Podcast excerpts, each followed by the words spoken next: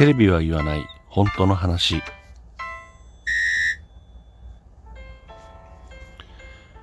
この番組は私智之が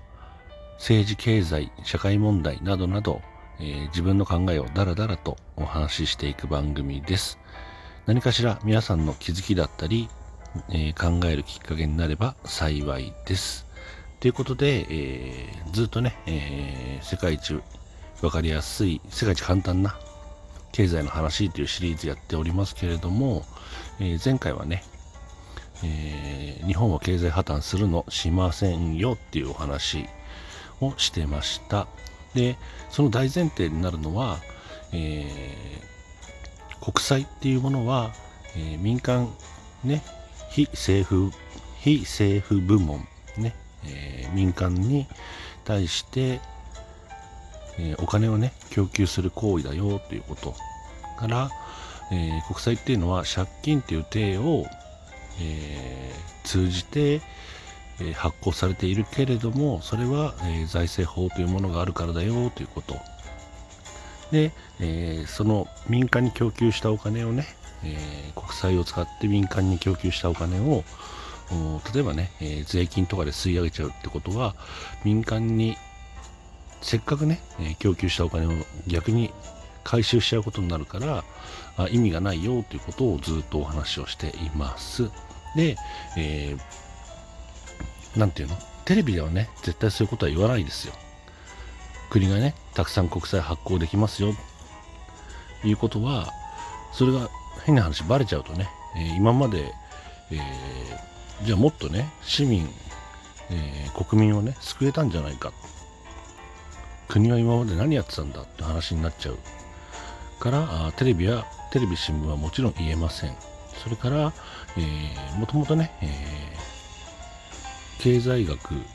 の中でやっぱりその経済破綻するんじゃないかっていうような学説もあった以上ね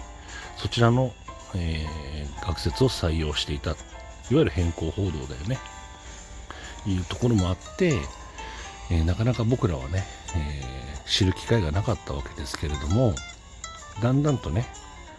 えーそれが国債をね発行してもなんていうの、えー日本は財政破綻しないよっていうことが分かってきた。で、え国債発行してもね、え日本は財政破綻しないよって分かってきたらじゃあね財政破綻するって言ってた経済学者だたちの方々は今度何て言い始めたかっていうといやね財政破綻しなくてもハイパーインフレになるんだ。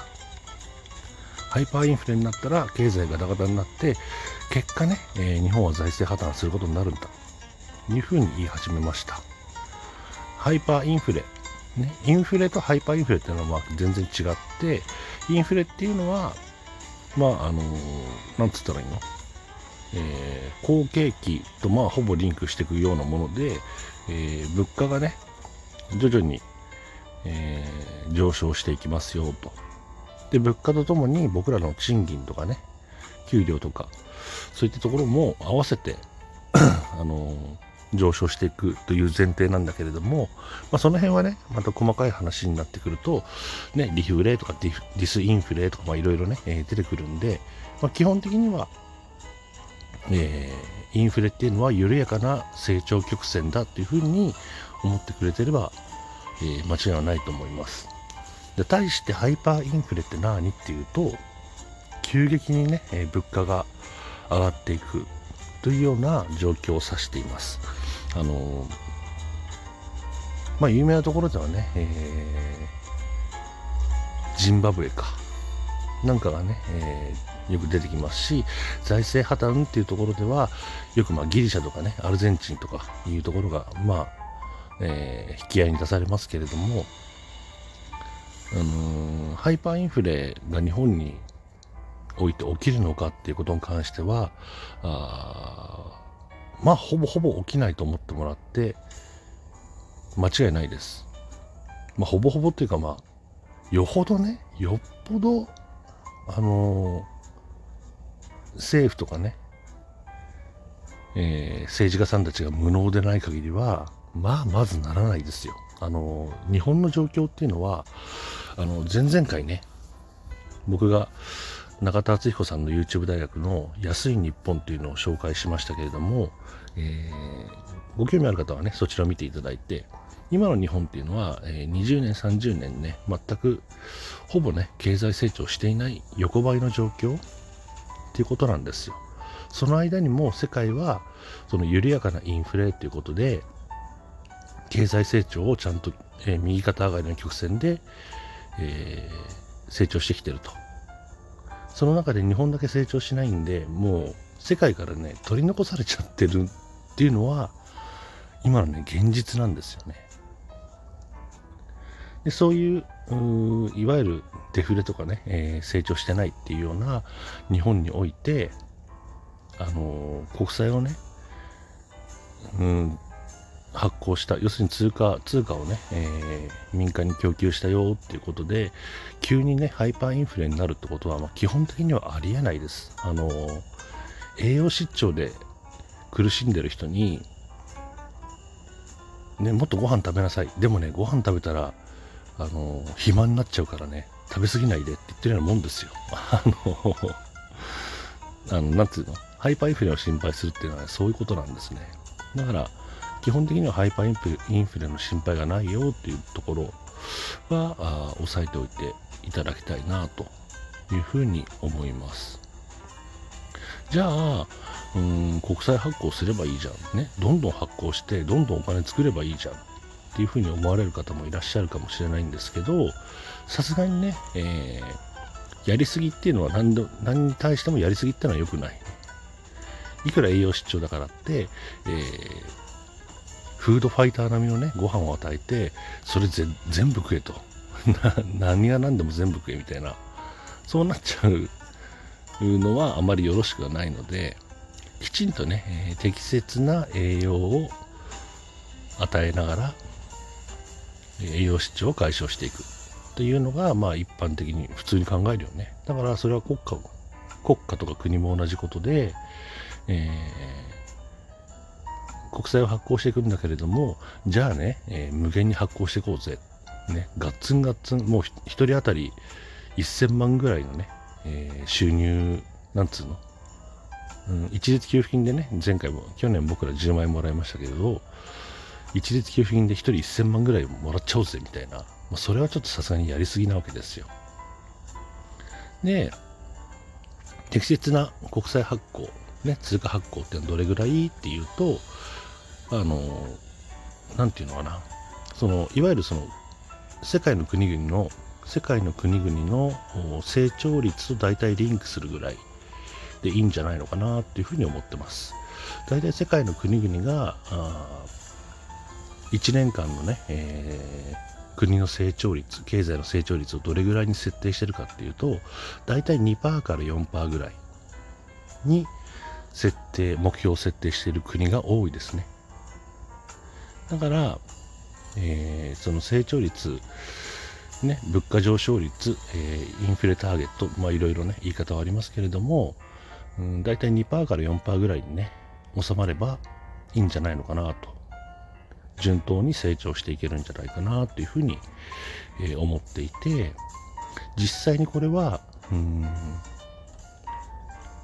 安倍元首相、あ前首相か、安倍前首相と日銀の黒田総裁、日銀のトップね、が、あ実際に決めてるんですよね。物価安定、ん？物価安定目標か。が、年2%ぐらいでいきましょう。っていうふうに、2012年だっけ？違うな。いつだっけ ?15 年ん ?2015 年ぐらいかな？かなんかに、物価安定目標2%でいきましょうねっていうふうに、えー、政府と日銀の間で、えー、取り決めがなされています。ね、いわゆるそれに沿ってアベノミクスっていうのが始まったわけだけれども、まあ、そういう形であの目標にしてることはね、えー、正しいんだけれども実際にその目標が達成できたかっていうと全然できてないよっていうところに問題があったわけでその成長率がね、大体2%から4%ぐらいに収まるように、えー、国債をね、えー、発行していきましょう。民間に通貨を供給していきましょうというのがまあ正しい姿かなというふうに思っていて結局ねじゃあ何が一番問題かっていうとあのー、お金の使い方ですよね。何でもそうだけどさ。ね、皆さんも働いてね、えー、仕事して働いてアルバイトして、まあいろいろね、えー、なしなんでお金をね、得るわけですけれども、じゃあそのお金をね、給料が入りました。じゃあ全部、入った翌日に全部ね、えー、ギャンブルに突っ込んじゃいましたとか。自分の欲しいもの買っちゃいましたとか。それじゃ生活していけないわけじゃないですかか国家も同じで予算の振り分けどこにどういう予算をつけていくかっていうのは非常に大切なことでお金が増えたっていうんだったらそのお金の使い道っていうのが非常に大切になってくるんですよねでこれがねあの国債発行をしながら結局通貨お金がね増えてきてるはずなのに僕らは全然楽になってこないよねっていうことの正体なわけです。ね、毎年国債発行して民間にお金を供給してるんだったらもっと民間が潤ってなきゃおかしいでしょって普通思うよね。でも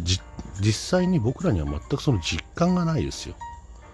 給料上がんないし税金上がるしねなんでそうなってるのっていうとやっぱお金の使い方なんですよね